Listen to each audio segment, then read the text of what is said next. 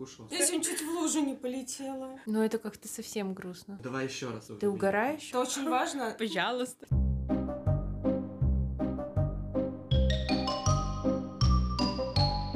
Привет! Это подкаст «Космически умозрительно» от библиотечного центра общения «Современник». Меня зовут Полина, и я, ничего нового, гуманитарий. Всем привет! Это Женя. Сегодня и, как всегда, я буду на стороне технарей. Я расскажу вам о книге Оливии Лэнг «Одинокий город». А я расскажу вам о книге «Как работает наш мозг» внутри самого сложного объекта во Вселенной. А в гостях у нас Маша, гуру мест для классных завтраков. Она ведет свой инстаграм, в котором рассказывает о кафе и книгах, которые классно в них читать. А еще у нее свой книжный клуб, на который можно прийти. Маш, привет! Привет! Маша, кидай монетку. Напоминаю, что у нас есть монетка на одной стороне, которой написано мое имя, на другой имя Женя. С помощью нее мы определяем, кто сегодня начнет.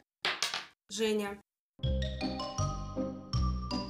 Значит, как я уже сказал, моя книга посвящена нашему мозгу и тому, как он работает. Книга сама по себе небольшая и представляет собой сборник статей из э, научного журнала New Scientist. Книга, скорее всего, английская, потому что ее редактором является Кэролин Уильямс. Она журналист и редактор, который живет в Великобритании, поэтому думаю, что все-таки английская. В книге 10 глав, каждая глава посвящена какому-то процессу, связанному с нашим мозгом. Начинается книга с повествования о том, чем, собственно, является наш мозг, его строение, на какие разделы он делится, какие у него есть части. Не знаю, знаете ли вы, но в нашем мозге 86 миллиардов нейронов. Миллиардов. Это так сложно представить. Чтобы вы понимали, мозг формируется около 12 недели, по-моему, каждую минуту там 250 тысяч клеток возникает новых. Там, конечно, половина потом исчезает, потому что какие-то клетки там укрепляются, в общем, и потом остаются, некоторые исчезают. После просмотра ТикТока. В утробе матери. Мама смотрит. Спасибо, это мне не нужно. Это можно выкинуть. Все взаимосвязи в мозге происходят при помощи как раз-таки нейронов, частей этих клеток. Нейрон представляет собой такую клеточку, у которой есть ответвление, дендрит. На ней есть синапс, это такое маленькое окончание, которое переносит сигнал на следующий нейрон. Так они соединяются, образуют такую огромную глобальную сеть. Сама по себе книга, она достаточно поверхностная, ну потому что здесь всего 250 страниц. Очень сложно, я думаю, уместить в такую маленькую книгу информацию о таком сложном органе, как мозг, поэтому очень часто я сталкивался с такой проблемой, что начинал о чем-то читать, о какой-то теме, и такой, мне так интересно, так интересно, расскажите поподробнее, а тут бац, и заканчивается. То есть сборник статей действительно, и каждая статья, и каждый такая подраздел, он там всего на пару страниц рассказывает о чем-то достаточно поверхностно. Может быть, как начало изучения. Да, в качестве начала изучения нашего мозга может заинтересовать читателя и сподвигнуть его к более подробному изучению. В общем, после того, как немножечко изучили мозг, там уже идут обсуждения тем касательно нашей памяти. Можно сказать, что я находился под впечатлением от предыдущей книги, из второго выпуска нашего подкаста, который был посвящен книге про память, и решил прочесть про наш мозг, как устроена память, как устроены наши чувства, интеллект и так далее, восприятие, сознание. Одна из глав, одна из десяти как раз посвященная нашей памяти, то, как формируется, в принципе, наша память. Все смотрели «Рататуй»? Да. Да. Помните сцену, когда вот этот главный ресторанный критик попробовал рататуй, и у него сразу всплыли воспоминания из детства о том, как его мама его кормила. Когда мы получаем какие-то ощущения, частности вкусовые, у нас начинают включение нейронных связей и начинают всплывать какие-то воспоминания. О, это же феномен Пруста. Он первый, по-моему, в своей книге написал какое-то переживание от печенья Мадлен. Все стали потом на это ссылаться. Да, здесь тоже в этой книжке как раз-таки вот про Кайф, я наконец-то что-то понимаю в Жениной книжке. Или, например, запах попкорна. Вот у меня ассоциируется с цирком. Да, у меня с кинотеатром. Потому что впервые попробовала в цирке. А там им очень пахло. Ну, либо нехороший пример. Если ты чем-то отравился, ты потом не можешь это есть. Да, точно. Мозг, конечно, засранец. Да, и на самом деле не так хорошо мы его знаем. Еще две с половиной тысячи лет назад все считали, что самая главная функция мозга это просто охлаждать кровь. А весь наш разум и так далее, ну вот, мы сами, это как бы все находится в сердце. Душа. Это сейчас можно сказать, что считается как бы, что душа в сердце, разум в мозге, а раньше считалось, что все это вместе в сердце как раз таки. А мозг, он просто охлаждает кровь. Вот так. Ну, сейчас, конечно, знаем побольше, но все равно еще есть загадки, какие-то темы, в которых мы что-то знаем, но недостаточно, чтобы сделать определенные выводы. Допустим, сон. Для чего мы спим? Отдохнуть, мне кажется, перезагрузиться. Ну да, вырабатываются гормоны определенные, когда мы спим и так далее. В принципе, ты права в какой-то части. Ладно, сейчас мы спим, чтобы отдохнуть, но как мы 10 тысяч лет назад позволяли себе треть нашей жизни просто выключиться и позволить хищникам нас съесть? Вроде бы звучит глупо с эволюционной точки зрения. Не все ведь животные спят. Допустим, какие-то организмы, там, ракообразные и так далее, насекомые. У них сном называется состояние, в котором они находятся в состоянии покоя. То есть они бодрствуют, сознание как бы включено, но при этом они находятся в неактивном физическом положении. То есть не двигаются, а восстанавливают свои силы. У дельфинов так, по-моему, у них по очереди спят полушария. У них, да, вот здесь тоже про это сказано, у дельфинов и тюленей. Здесь вот как раз есть глава, посвященная нашему сознанию. Подожди, то есть чисто фактически они спят, тоже выключаются. Да. Просто их мозг продолжает работать. Наш мозг тоже продолжает работать, просто замедляет свои реакции. И, ну, допустим, я не знаю, представь себе яркий красный свет. И когда ты спишь, этот свет красный тоже имеется, просто он ну, становится тусклым. Но он же полностью не выключается. Точно так же, в принципе, и с мозгом. На самом деле, меня больше всего заинтересовала предпоследняя глава, которая посвящена технологиям для усовершенствования мозга. Разговоры про импланты, про то, как люди там могут управлять э, искусственной рукой, да, то mm-hmm. есть им, ну, вот этими имплантами и так далее. Нет, это классно, это, наверное, наше будущее. Да, конечно. Можно же ведь управлять не обязательно конечностью, можно, допустим, инвалидной коляской mm-hmm. при помощи электрических импульсов, посылаемых нашим мозгом. Мне, на самом деле, больше всего понравилась эта глава. Но можно поговорить о наших эмоциях, о наших ощущениях. Когда говорят о чувствах, выделяют пять чувств, правильно, да? Слух, зрение, обоняние, вкус и осязание, да? Но если мы говорим о чувствах именно биологических, связанных с нашим мозгом, тут еще шестое добавляется, вестибулярное, то есть сохранение равновесия. Важно, что все чувства по большей части взаимосвязаны друг с другом, и не может быть такого, что мозг наш воспринимает именно конкретные какие-то части. Но вот ты видишь эту сахарницу, ты не воспринимаешь, что у нее есть часть стеклянная, внутри находится сахар, сахар имеет такой-то вкус, такой-то цвет, ты воспринимаешь полностью. И мозг, он, в принципе, так и работает. С тем же сохранением равновесия ты встанешь на одну ногу, будешь пытаться балансировать, а потом с, открытыми глазами, а потом тебя попросят закрыть глаза, и ты четыре раза быстрее потеряешь равновесие с закрытыми глазами. Почему люди, когда поднимаются на Эверест, ну, на высокую mm-hmm. гору, допустим, начинают терять сознание, потому что все объекты на такой высоте, они находятся очень далеко, смотришь вперед, видишь вдалеке какие-то там леса, поля, города, деревни и так далее. И эта картинка, она не меняется. Ты можешь идти очень долго, она все равно не будет меняться. Люди начинают терять сознание. Просто из-за того, что нет ориентиров. Да, да, да. Мозг думает, будто бы он не получает новых данных. Кошмар какой-то. Кстати, в йоге есть упражнение, где ты держишь баланс с закрытыми глазами. И можно натренировать? И можно натренировать, да? да. Буквально спустя месяц ты сможешь. Ну, там не такие несложные балансы, но все равно.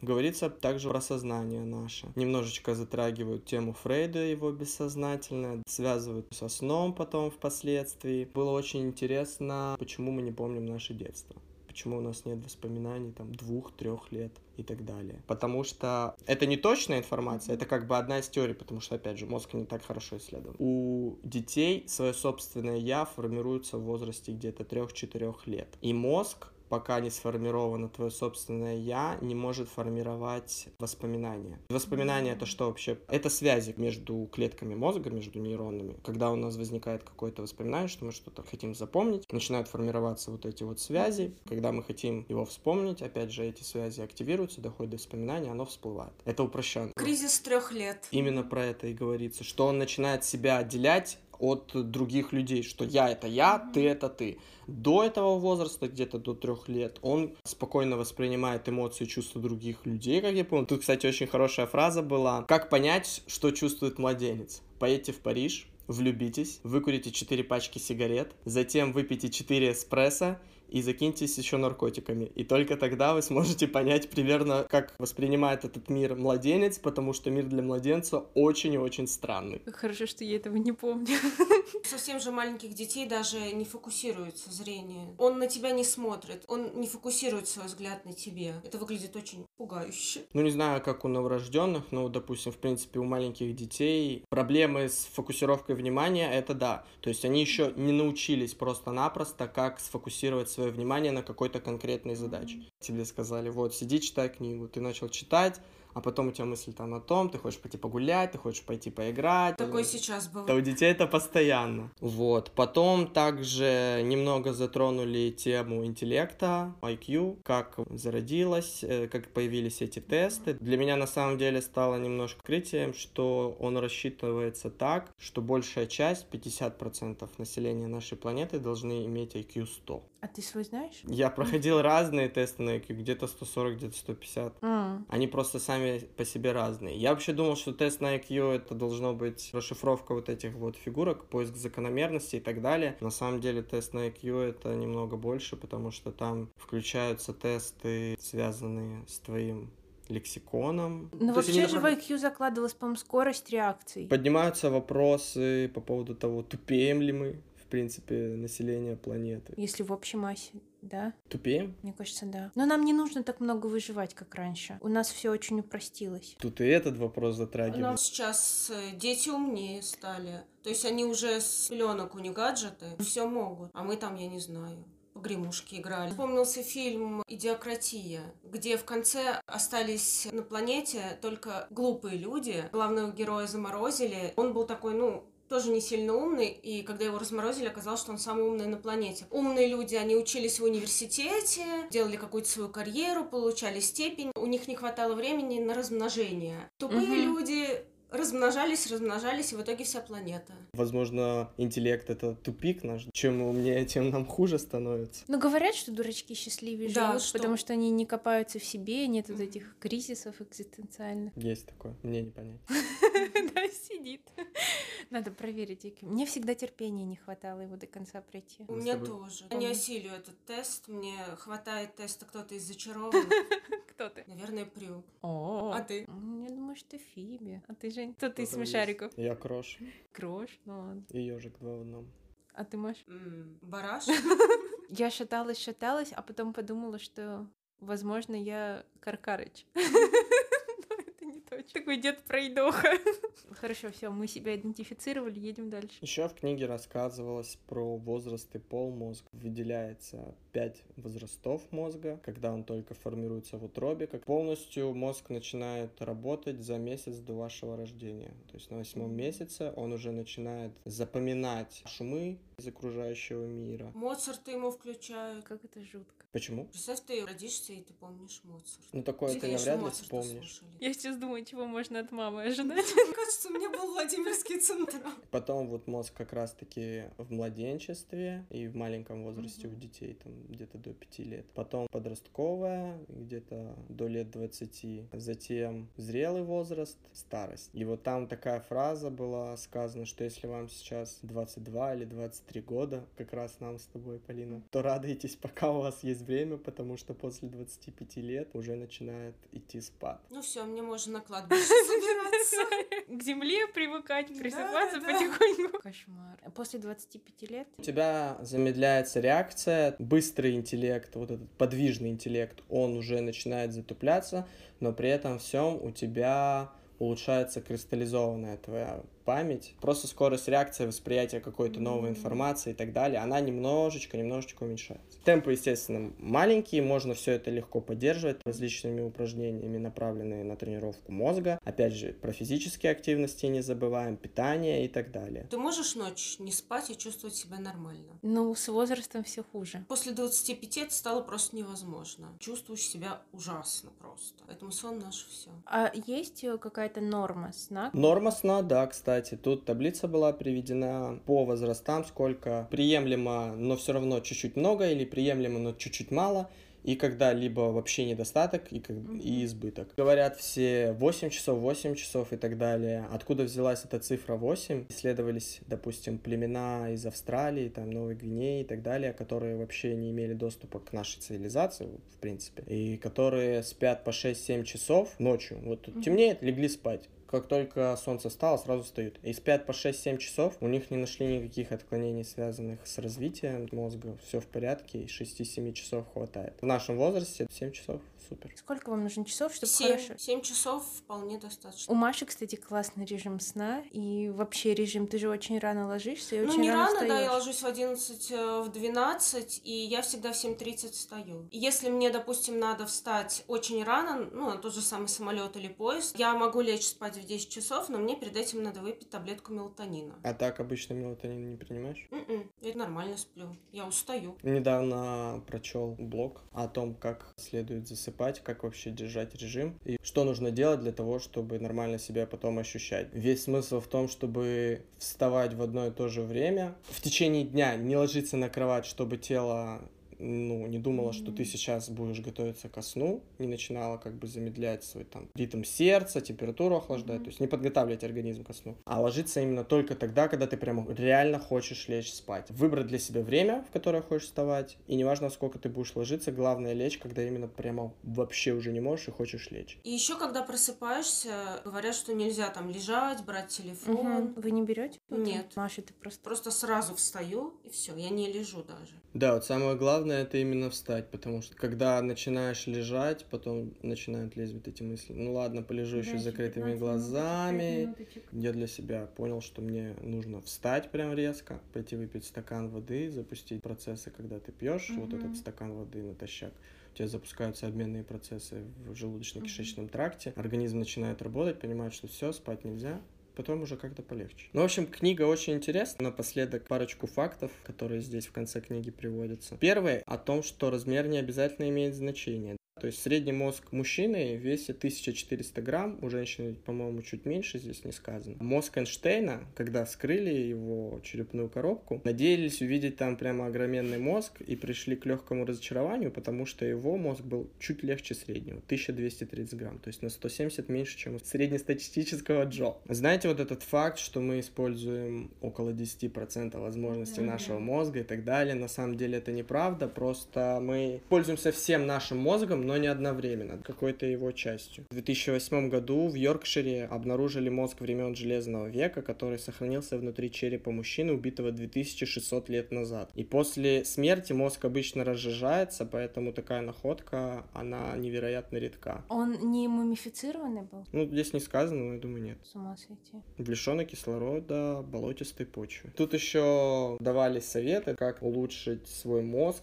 Допустим, про пищу, которую нужно кушать. О, давай, что им нужно? Яйца, а- они богаты холином, который используется для выработки нейромедиатора ацетилхолина. Он важен для памяти. Йогурт содержит аминокислоту тирозин, которая необходима для производства нейромедиаторов. Так как мозг примерно на 60% состоит из жира, следует отдавать предпочтение жирным кислотам омега-3, которые в большом количестве присутствуют в жирной рыбе. Повышенное содержание в рационе черники и других ягод связано с улучшением познавательных навыков. И чернику еще для зрения едят. Я когда узнал этот факт в детстве, у меня же зрение плохое, я себе на рабочий стол ставил. Чтобы зрение улучшал. Гениально.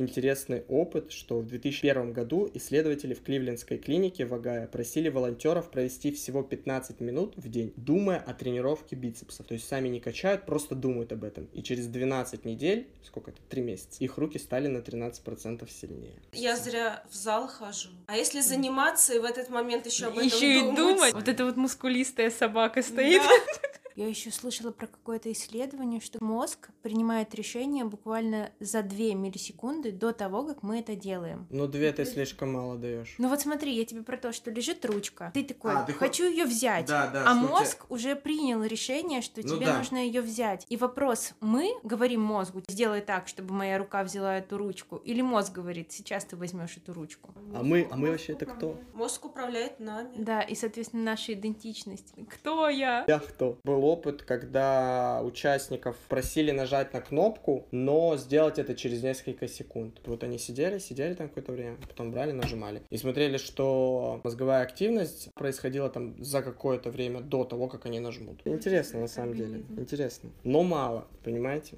Имейте в виду, кто захочет прочесть, смотрите, может затянуть, будете потом нейроучеными.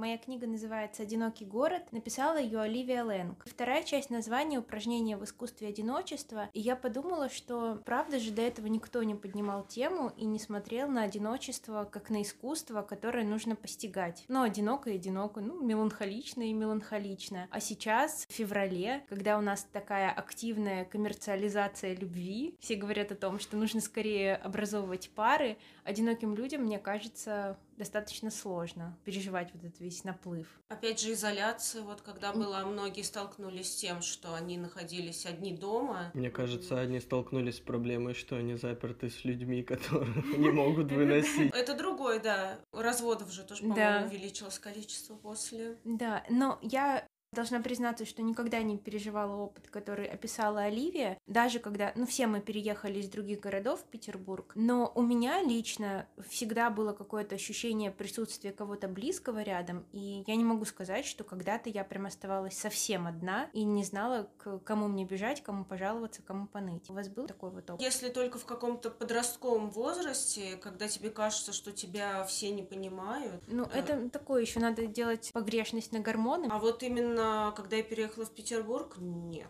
Мне тоже кажется, нет, особенно учитывая то, что сейчас эпоха интернета, в любой момент можно написать кому-то, как минимум, позвонить и так далее. Ну, давайте тогда представим, я попытаюсь вам передать, что пережила Оливия, чтобы можно было лучше ее понять. Она жила в Англии, а потом в какой-то момент познакомилась с мужчиной, американцем, они начали созваниваться, и, видимо, в какой-то из раундов флертинга он ляпнул, что как жаль, что ты не здесь, и вот было бы здорово, если бы мы были всегда рядом. Она подумала, что в Англии ее ничего не держит, и, в принципе, она вполне мобильна. Но мужчина, как только увидел ее решительной, что называется, дал заднюю. Она уже подумала, ну, куда мне отступать? Сдала свою квартиру, собрала вещи и улетела в Нью-Йорк. Все это кажется очень легко, но на самом деле ей было безумно страшно, настолько, что на паспортном контроле пограничник спросил ее, почему так сильно трясутся руки. Она попала в Нью-Йорк, город очень шумный, бурлящий, говорливый, но одиночество в нем ощущалось еще ярче. Она работала, но работы не хватало, и каждый вечер она приходила и просто падала на пол в истерике, крича в пустоту, почему я никому не нужна и как мне одиноко. Она говорила о том, что хотела расстаться с собой хотя бы на пару месяцев, чтобы вот э, тело все отстрадало, потом она вернулась и снова все наладилось. Она практически практически перестала есть, у нее тряслись руки, дергался глаз, от стресса выпадали волосы. И очевидно, что долго жить в таком состоянии невозможно. Тогда она вспомнила, что в каком-то из своих дневников Вирджиния Вульф говорила об одиночестве как о недоступном другим путем способе внутренней работы. И Оливия подумала, что это ее шанс как-то найти выход из ее положения, и начала исследовать одиночество других нью-йоркцев и смотреть, как оно изображалось в искусстве. Вся книга это ее путь и переживание этого опыта. И также в каждой главе она рассматривает людей, которые находились в разном спектре одиночества. Это одиночество внешне достаточно успешного брака художника Эдварда Хоппера. Это одиночество пережившего насилие и нелюбовь фотографа Дэвида Войнаровича. Это одиночество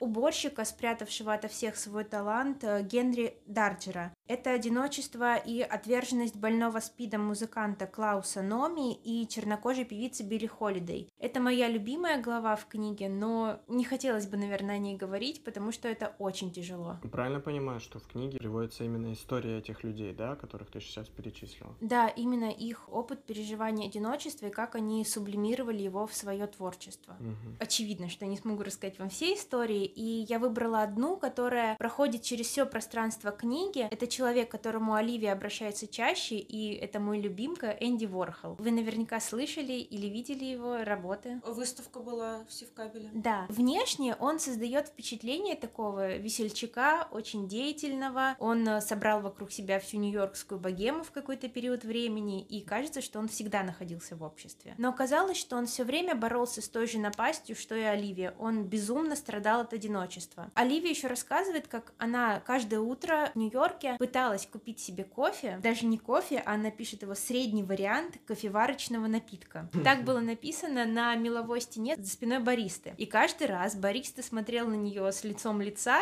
и переспрашивал, что именно она хочет заказать. Хотя, как мне кажется, различия в английском и американском не такие уж сильные. Но в тот момент она чувствовала себя ужасно, каждая клеточка ее тела сжималась, она чувствовала себя чужой, неправильной, выбегала на улицу, начинала плакать и говорила, почему тебя никто не понимает, никому не интересно, что ты говоришь, почему ты просто не можешь встроиться. Ну, не давая себе шанса на то, что ей просто нужно адаптироваться, привыкнуть. Так продолжалось каждый день, пока один раз она не наткнулась на интервью Энди Уорхола на Ютубе. Он приходил в шоу Мерва Гриффина, очень элегантный, безумно красивый, улыбчивый. Он жевал жвачку и пришел со своей музой на тот момент Иди Седжвик. Все ответы он нашептывал ей на ухо и отказывался говорить с ведущим. Это выглядело странно, и все думали, наверное, это какой-то очередной перформанс, его эпатажная выходка, но никто не знал, что на самом деле каждый опыт разговора был для него очень болезненным. Если начать сначала, настоящее имя Энди Ворхола — Эндрю Ворхола. Его родители, Андрей и Юлия, переехали в США из Словении. Отец работал в шахте, а мама занималась уборкой. Они ни слова не говорили по-английски и в семье общались на русинском. Это очень странный язык, смесь словацкого и украинского в перемешку с польским и немецким. То есть, ну, как бы, что это такое? Солянка. Проблемы начались, когда старший сын, брат Энди, Павел, но по-американски это уже Пол, пошел в школу и попал в среду англоговорящих детей. Он стал аутсайдером, над ним открыто насмехались, и в конце концов у него развилась серьезная фобия. Он перестал посещать занятия, если был риск, что ему там придется публично отвечать. Их мама на самом деле была прекрасной рассказчицей, болтушкой на своем родном языке. Энди безумно любил ее слушать. Он с детства влюбился в сплетни, в интересные истории. И потом он говорил, что мне нравится, так это говоруны. По-моему, хорошие собеседники красивы, потому что хорошие разговоры — это то, что я люблю. Но сам он был молчалив, потому что считал себя косноязычным. Он мог замолчать посреди разговора, потому что думал, что какое-то из его слов прозвучало странно, неправильно, и он не знал, что ему делать. Продолжать но если это слово существует, то все нормально. А если это он его выдумал, если он произнес что-то не так, то все решат, что он умалишенный и какой-то отсталый. А у вас такое бывает? Когда на английском или на немецком особенно образуются какие-то слова, я думаю, боже, это вот я не сочинила ничего, это не русинский. Да, или когда, когда подкаст записываю. Когда на своем языке говорите, ну, в смысле, на русском. Бывает, наверное, когда очень волнуюсь, просто затык. Тебе кажется, что ты это слово говорил тысячу раз, а у тебя, Маш? У меня раньше была боязнь публичных выступлений, но сейчас поначалу страшно, а потом вообще меня не заткнуть. Это, видимо, тоже от волнения происходит. Да. Ты говоришь, говоришь, говоришь. Я, например, не боюсь быть косноязычной, потому что я понимаю, что я человек приезжий, у меня есть какие-то свои фразочки. Иногда люди обращают на них внимание. Какие-нибудь поговорки, фразочки такие, ну... Что поделать? Но все усугублялось еще сильнее. В 7 лет он перенес ревматическую лихорадку, за которой последовала пляска святого Вита. Это болезнь, при которой у людей начинают непроизвольно дергаться конечности. Он провел несколько месяцев в постели, все это время мама Юлия не отходила от него, и тогда Энди увлекся рисованием. Он начал собирать фотографии звезд, делать коллажи из газетных вырезок. Когда ему сказали, что он, в принципе, поправился и может вернуться в школу, конечно, возвращаться не хотелось потому что к его странной, неказистой внешности и этому иммигрантскому акценту добавились еще и бурые пятна на всем теле. Этот след оставила болезнь. Конечно, он не был всеобщим любимчиком и странно себя чувствовал. Когда ему исполнился 21 год, он решает переехать в Нью-Йорк и строит карьеру коммерческого иллюстратора. С папкой своих работ он носится от одного редактора журнала к другому. Потом он вспоминал, что когда пришел к напыщенному в белых перчатках элегантному редактору Harper's Bazaar, из резюме Энди выпался огромный таракан.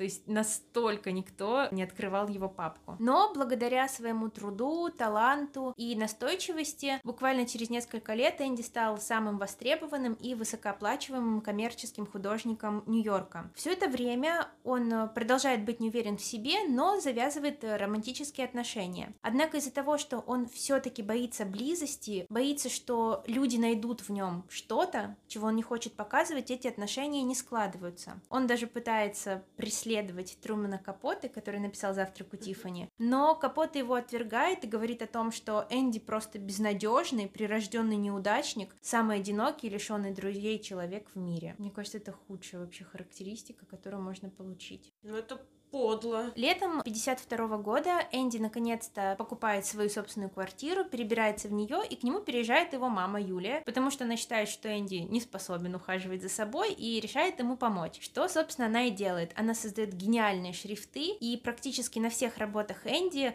мы видим ее руку. У них классный творческий тандем, но квартира, собственно говоря, за которой она приехала помогать ухаживать, превращается в какой-то апокалипсис. Всюду валяются бумаги, и среди них шастают 25 сиамских котов, всех зовут Сэмами, и одна кошечка Хестер. В 60-е Энди переизобретает себя, он начинает лысеть и начинает носить парик. Помните, как выглядел его парик? Сразу заметно, что он на нем надет. И это не просто так. Энди говорил, что если ты начал носить парик, люди заметят парик. А если ты покрасил парик, люди заметят краску. И я думаю, что это просто гениальный ход. Потому что заметно, когда человек в парике, даже если это натуральный. Ну, а тут он добавил себе немножко шутливости. Один раз, уже значительно позже, когда он подписывал свой фотоальбом «Америка» в книжном магазине, к нему подбежала девушка и рывком сорвала парик с головы. Энди не расплакался, как, видимо, все ожидали, не убежал, он просто накинул капюшон плаща и продолжил подписывать альбомы. Внешне он остался непоколебимым, но потом в дневнике написал «Среда, день, когда воплотился мой величайший ужас. Такой шок, так больно физически. И больно, потому что меня никто не предупредил. Но внешне казалось, что он неуязвим. Он э, так сильно гиперболизировал свои недостатки, что никто не мог пошутить над ним сильнее, чем он сам над собой уже пошутил. Его образ стал узнаваемым, такая карикатура, которую легко скопировать. Что он и сделал. Когда отправил актера Алина Миджела в костюме Энди Ворхола в лекционное турне по университетам вместо себя. И никто бы не заметил подмены, если бы этому актеру Алину не надоело наносить на себя грим. Но это уже в одном из последних городов он сделал. Все такие, господи, правда, это не Энди. Работы этого периода Энди очень безучастны, не видно его авторского почерка. В интервью он говорит о том, что мечтал бы стать машиной, потому что у машин меньше бед. Парадоксально, но именно когда он отказался от идеи близости, вокруг него начали собираться люди. Именно в этот период появляется фабрика. И голова Энди просто взрывается. С одной стороны, от ужаса близости близости, с другой стороны от страха одиночества. То есть есть два стула, и он вообще без понятия, на какой из них присесть. Тогда он обращается к психиатру, и, вы знаете, помогло сразу. Он возвращался с первого сеанса, зашел в магазин, купил свой первый в жизни телевизор, и все, его жизнь наладилась. Он понял, что если во время разговора с человеком включать телевизор, то не обязательно так сильно интегрироваться в разговор. Это стало его ширмой и прикрытием. Но если в момент разговора с человеком включить телевизор, ну, это как бы невежливо. Хотя бывает, что люди между собой разговаривают, но все в телефонах сидят. Да. Это примерно то же Да. самое. Это, кстати, снижает уровень стресса. Сидение в телефоне? Именно когда ты сидишь, что-то листаешь и разговариваешь с человеком. Какой-то такой небольшой разговор. Мгм. Если надо что-то обсудить важное, естественно, лучше без всего. А то так обсуждаешь с кем-то какие-то Да, да, серьезные да. темы. Или тебя там начальник отчитывает, так хоп, телевизор включил. Да, говорите, говорите. Было бы классно, правда, на каких-то совещаниях. Но потом у него начались еще более интересные отношения с магнитофоном, который он называл своей женой. Получается, что в итоге он хотел добиться того, чтобы его не видели слишком отчетливо. Он как будто бы проговаривал, не понимайте меня, не всматривайтесь, не анализируйте, не подходите близко, потому что я не знаю наверняка, что там, и не хочу об этом думать. Примите продукт в том виде, в каком я вам его преподношу. Это была ширма, за которой ему удобно было скрываться. Когда появился магнитофон, он всегда стоял между Энди и собеседником. Э, В этот период Энди начинает записывать свою аудиокнигу, которая потом была расшифрована. Она называется «Э. A Novel» — роман. Энди записывал все разговоры на фабрике. Для чтения эта книга странная, сложная и, возможно, даже скучная, потому что мы не всегда понимаем, кто говорит. Они используют свои прозвища, известные только им. Как раз, когда Энди работает над своей книгой, в его жизни появляется Валерий Саланс. Очень саркастичная, брутальная, агрессивная девушка. В юности и в детстве она пережила насилие и потом работала на достаточно неприятных работах, что, конечно, отразилось на ее личности. Она приносит Энди манифест, очень смелый и для того времени, и для нашего. Валерий хотела свергнуть правительство, упразднить денежную систему, ввести полную автоматизацию и всего-навсего уничтожить мужскую часть населения. Всего лишь. А зачем? Чтобы жить лучше стало, Жень, ну... Лучше, алло. лучше, но меньше.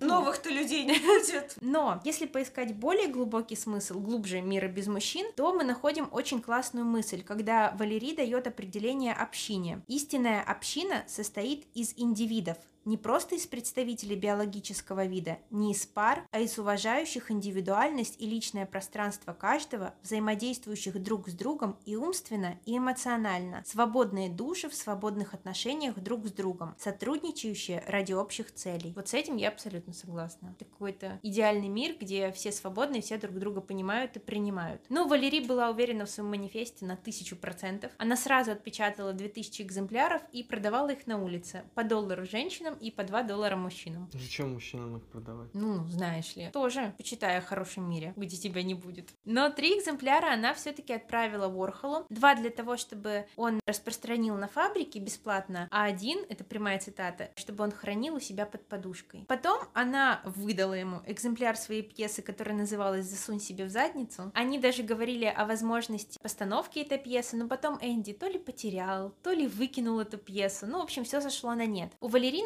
начинается черная полоса, она колесит по стране без дома, без денег, периодически пишет Энди гневные письма, надоедает ему звонками, где говорит, как она его ненавидит, а потом говорит, что он ее самый лучший, самый близкий друг. В конце концов, Энди просто перестает подходить к телефону. Летом 68 года Валерий возвращается в Нью-Йорк и первым делом идет к своим друзьям-продюсерам и говорит, может быть, мы все-таки поставим мою пьесу. Когда ей отказывают, она очень спокойно достает из сумочки пистолет и говорит, ну, тогда я пошла убивать Энди Ворхола. Приходит на фабрику, Энди там нет. Она начинает ждать его там. Около семи раз спускается и поднимается на лифте. Наконец, в 4 часа Энди приходит. На улице он встречает Валерии, своего на тот момент любовника. Они заходят в лифт, и Энди замечает, что Валерия какая-то странная. Ну, во-первых, на улице жарко, на ней тяжелое пальто. Во-вторых, она как-то странно переминается с пятки на носок. Ну, думает, ладно, она чудачка. Поднимаются наверх, он садится за свой стол, отвечает на звонок подруги, разговаривает с ней. В это время Валерий подходит и дважды стреляет в него. Но промахивается, Энди пытается спрятаться за столом, она подходит еще ближе, снова стреляет уже в упор. Потом она стреляет в художественного критика Марио Амея. Подходит еще один человек, она пытается выстрелить в него, но вдруг открываются двери лифта, и ее каким-то чудом уговаривают зайти в него буквально одной фразой «Валерий, езжай, а?» А раньше нельзя было этого сказать, Валерий, ну, езжай. Она просто уходит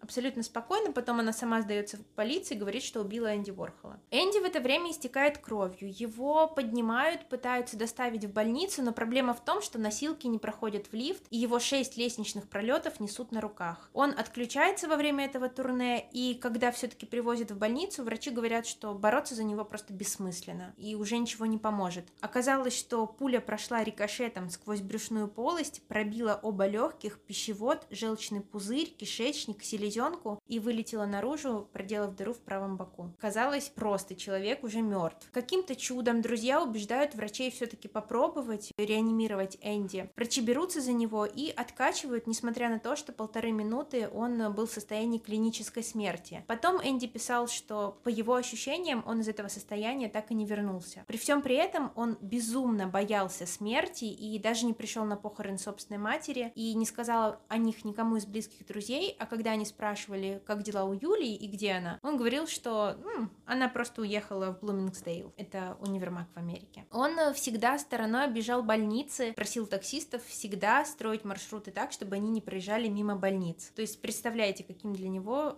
было ударом вообще вот это нападение. Его собрали буквально по частям, и его живот был весь исполосован, он был весь в шрамах, в рубцах. До конца жизни Энди пришлось носить тугой хирургический корсет. У него начались посттравматические атаки, он испытывал постоянные приливы тревоги и ужаса, и справился более или менее с этим состоянием только к весне 69 -го года, когда он решился на фотосессию, где он стоит, показывая свой живот и вскинув руки, как изображение изображение святого Себастьяна. Это очень красивая и очень трогательная фотосессия, которая, мне кажется, показывает его настоящего. Мы обязательно прикрепим фотографии в нашем инстаграме, ВКонтакте, чтобы у всех была возможность их увидеть. Оливия, анализируя всю эту ситуацию, отмечает, что громадная часть боли связана именно с потаенностью, с нашим стремлением спрятать эти шрамы, эти раны. Почему-то нам стыдно показать свое несчастье. Может быть, если бы мы проговаривали его, то могли бы быстрее и легче с ним справиться. Как в Гарри Поттере, когда они боялись сказать имя Волан-де-Морта. Кстати, хочу закинуть как бы в дополнение. В книге как раз-таки про сны затрагивалась эта тема переживания каких-то болезненных моментов в нашей жизни.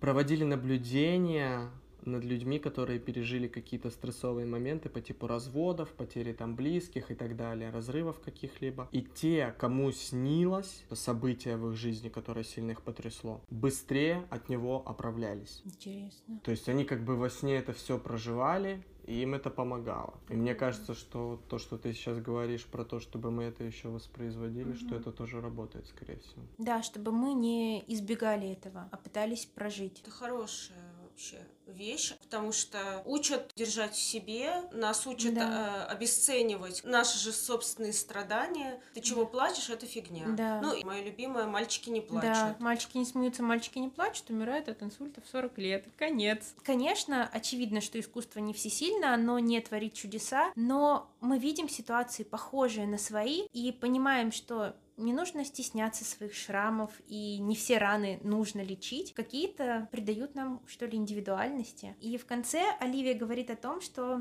конечно, одиночество — это очень личное переживание, но встретить кого-то, мы все думаем, что мы сейчас встретим человека, и наша жизнь изменится, но нет, это не равно победе над одиночеством. Мы должны искать все в себе, научиться дружить с собой, быть добрее, отзывчивее и, наверное, не бояться вступать контакты с людьми и не избегать этого. Если тебе не интересно с самим собой, то тебе не будет ни с кем интересно. Да. Вам интересно наедине с собой быть? Да, я обожаю, если честно, вообще.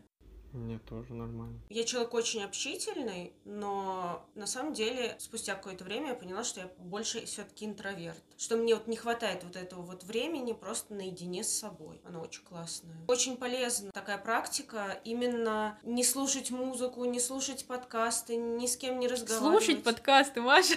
Ну, слушать, нет, я имела в виду, вот просто какое-то время ничего не делать, просто сесть, там, не знаю, созерцать. Угу и ничем свой эфир не засорять. Да, согласна. Помедитируйте. Да, Женя тут начал практиковать медитации. Помогает? Да, хорошая вещь. Получается, вся книга больше построена на истории Энди Уорхола? Нет, она просто проходит сквозь все главы, но каждая глава — это история отдельного человека. Очень интересная вставка про эксперименты с нашей привязанностью, когда младенцев макак забирали от мам и давали им одну маму, сделанную из металлических прутьев, а вторую из мягкого одеяла, и смотрели, кого они скорее выберут. Даже несмотря на то, что еду какую-то сладость давали макаки из металлических прутьев, маленькие эти дети приходили к мягкой маме, а к металлической только за едой, а потом возвращались все равно к мягкой. Это говорит о том, насколько важна привязанность в нашей жизни, даже у макак. Представьте, как у человека. И надо быть мягким человеком. Да. А даже что... если у тебя есть банан, не факт, что ты кого-то привлечешь. Ой, это, наверное, плохо прозвучало. Ну что, Маш, ты готова сделать свой выбор? Какую из этих книг ты бы хотела прочитать? На самом деле, книги интересные, но я, наверное, прочитала бы, как работает ваш мозг, чтобы найти какую-то тему, которую я захочу изучать после этого. Мне про сон очень интересно было бы побольше узнать. О, это очень круто, Женя, поздравляю тебя. Спасибо. Мне тоже приятно, что мы книгу выбрали. Супер. Ну все, давайте прощаться. Читайте книжки, слушайте наш подкаст и помните о том, что учиться — это комически уморительно. Всем пока. Всем пока.